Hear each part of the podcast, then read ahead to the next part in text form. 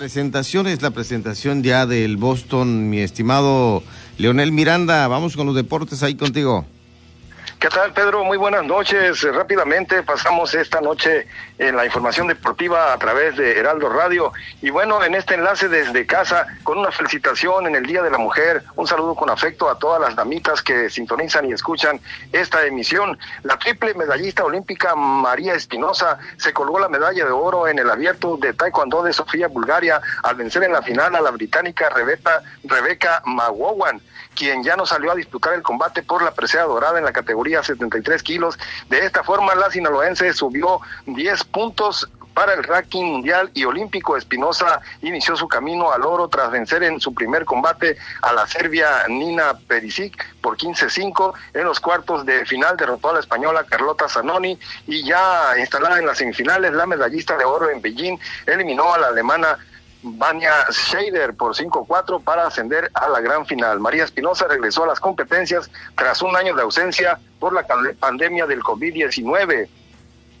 Y en la información estatal, pues eh, la acción inmediata que tomará el Instituto Subcaliforniano del Deporte luego de la reunión del Sistema Nacional del Deporte precisamente, pues será el convocar a una reunión con los cinco directores del deporte en la entidad para este próximo viernes 12 de marzo, con el objetivo de tomar decisiones conjuntas y conformar la representación estatal, así lo informó Javier Solís Hernández, director del INSUDE en Baja California Sur. En más información estatal, pues regresaron cargados de medallas nuevamente los pedalistas subcalifornianos. Otra buena actuación logró la representación de ciclismo de Baja California Sur, ahora en la segunda Copa Federación de Pista y Ruta en Aguascalientes, donde culminaron con una cosecha de 25 medallas y varios de ellos levantaron la mano para ser tomados en cuenta por la propia Federación Mexicana de Ciclismo para representar a México en las próximas competencias internacionales. En esta segunda Copa Federación se vislumbra el inicio de la consolidación de jóvenes ciclistas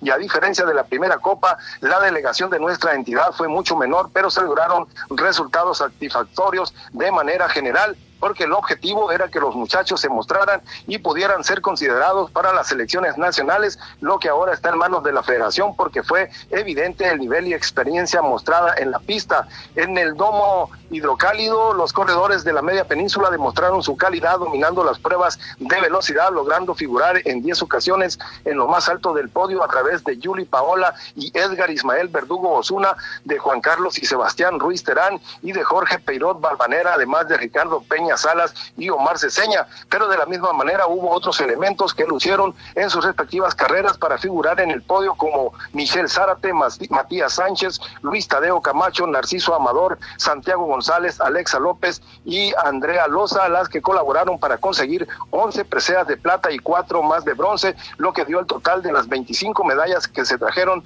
de esta segunda Copa Federación de Ciclismo los pedalistas de la entidad. Y en el canotaje elige nuevas dirigentes en la Asociación Subcaliforniana de esta disciplina. Armando de la Toba Cosío fue electo como el nuevo presidente de la Asociación Subcaliforniana de Canotaje durante la asamblea ordinaria efectuada en el INSUDE teniendo la anuencia de la Federación Mexicana de la Disciplina, representada por la vicepresidenta Adriana Valderrama Morones, quien de manera virtual siguió el desarrollo de esta asamblea, que se otorgó la validez a la misma para cumplir con lo establecido en los estatutos en lo referente al cambio de comité directivo. Eh, se presentaron los informes correspondientes por parte de la presidenta saliente María de Lourdes Azcárraga, así como de la tesorera Livia Fausto Trasviña, los cuales fueron aprobados por los presentes. Esta directiva además de su titular, Armando de la Toba Cosío, lo conforman Vanessa Gabriela Gama Valdés en la vicepresidencia, Livia Frausto Trasviña como secretaria, Yanni Pérez Faulín como tesorero, eh, Juan José Guido Cota como comisario en las bocarías, Sandra Verónica Cervantes Castro,